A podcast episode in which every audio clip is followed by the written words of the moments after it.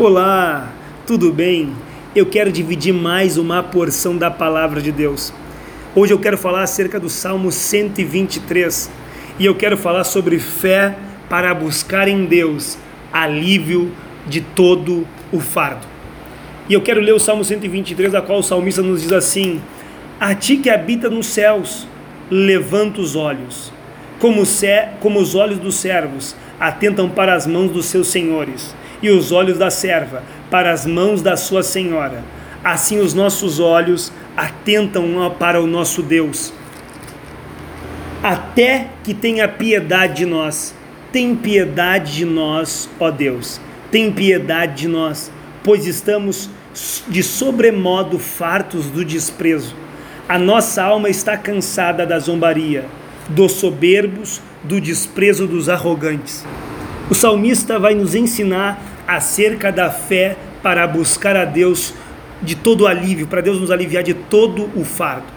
E o salmista está dizendo como ele está cansado da zombaria, do desprezo, como ele está cansado do que ele tem passado, dos reveses da sua vida.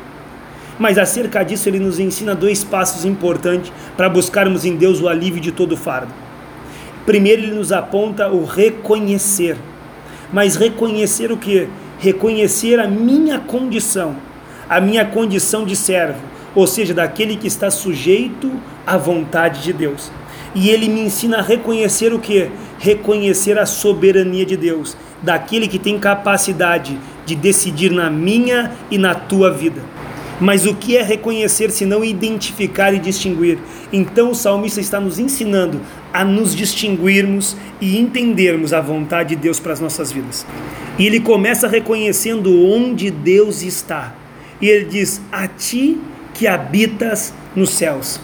Ou seja, ele está dizendo daquele que tem todo o poder, que é onipotente, aquele que tem todo conhecimento, que é onisciente, e aquele que está em todo lugar, ele é onipresente. Ele está falando para nós que ele sabe quem Deus é.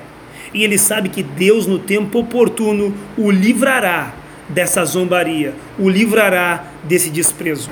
Mas eu quero dizer que muitas vezes nós nos colocamos nessa condição de desprezo e zombaria. Como conforme diz em Provérbios 14, versículo 12, há um caminho que ao homem parece correto, mas o fim dele conduz à morte. Quando nós nos colocamos numa condição, quando nós nos colocamos na condição de zombaria, quando nós nos, nos colocamos na condição de desprezo, mas eu quero dizer que, como o salmista se colocou na presença de Deus, como servo, e como servo naquele período, nem para os olhos do seu Senhor ele atentava, mas atentava para as mãos, porque ele entendia que da mão do seu Senhor viria a sua provisão. Nós atentamos hoje para a mão do nosso Senhor e clamamos a Ele, pedindo direção, pedindo livramento, e Deus irá nos livrar quando nós reconhecermos quem Deus é e qual é a nossa condição diante dele. E acerca disso já nos diz o salmista no Salmo 23, verso 2 e 3 Deitar faz-me em verdes pastos. Conduz-me mansamente às águas tranquilas e refrigera a minha alma. Eu quero dizer que quando tu reconhecer quem Deus é, e quando tu reconhecer qual é a tua condição, Deus vai te fazer deitar em pastos verdejantes. Deus vai te conduzir a, mansamente às águas tranquilas e vai refrigerar a tua alma. Eu quero dizer que Deus tem conforto para ti. Eu quero que, dizer que Deus tem alívio para o teu fardo quando tu buscar a Deus da forma correta, que é reconhecendo quem Deus é e reconhecendo a tua condição. O segundo passo que eu quero dizer que o salmista nos ensina é sobre persever, perseverança.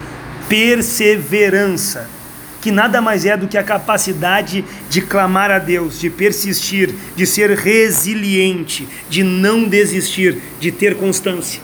E o salmista se apresenta tendo constância quando ele diz: Tem piedade de nós, tem piedade de nós, porque estamos de sobremodo desprezados.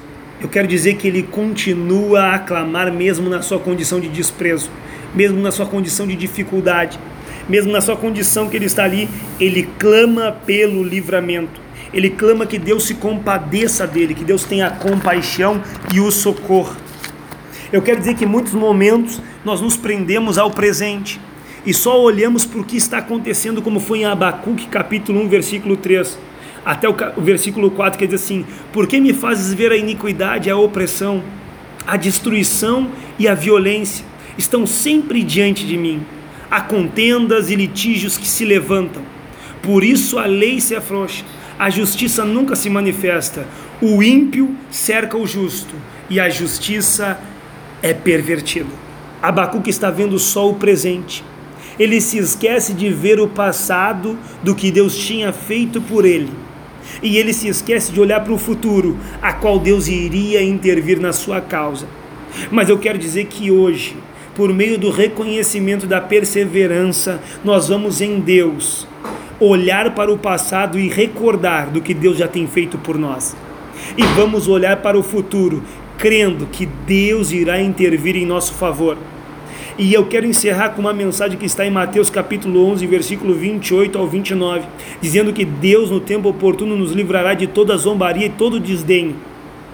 Quando em Mateus Jesus diz assim: Vinde a mim, todos vós que estáis cansados e sobrecarregados, e eu vos aliviarei. Eu quero dizer, Jesus tem alívio para mim e para tua alma.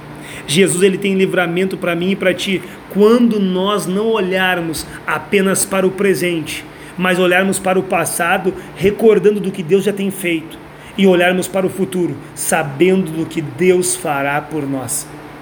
E ele prossegue dizendo assim: Tomai sobre vós o meu jugo e aprendei de mim, porque sou manso e humilde de coração, e encontrarei descanso para as vossas almas. Eu quero dizer que quando nós nos dispusermos a aprendermos com Deus, a sermos mansos e humildes de coração, ou seja, reconhecendo quem Deus é, reconhecendo quem nós somos e perseverando em Deus, nós vamos encontrar em Cristo descanso para as nossas almas. Que Deus possa nos encher do seu favor para perseverarmos. Que Deus possa nos encher do seu favor para reconhecermos a Ele e as nossas necessidades, para encontrarmos nele fé, para buscar em Deus o alívio para nossas almas. Amém.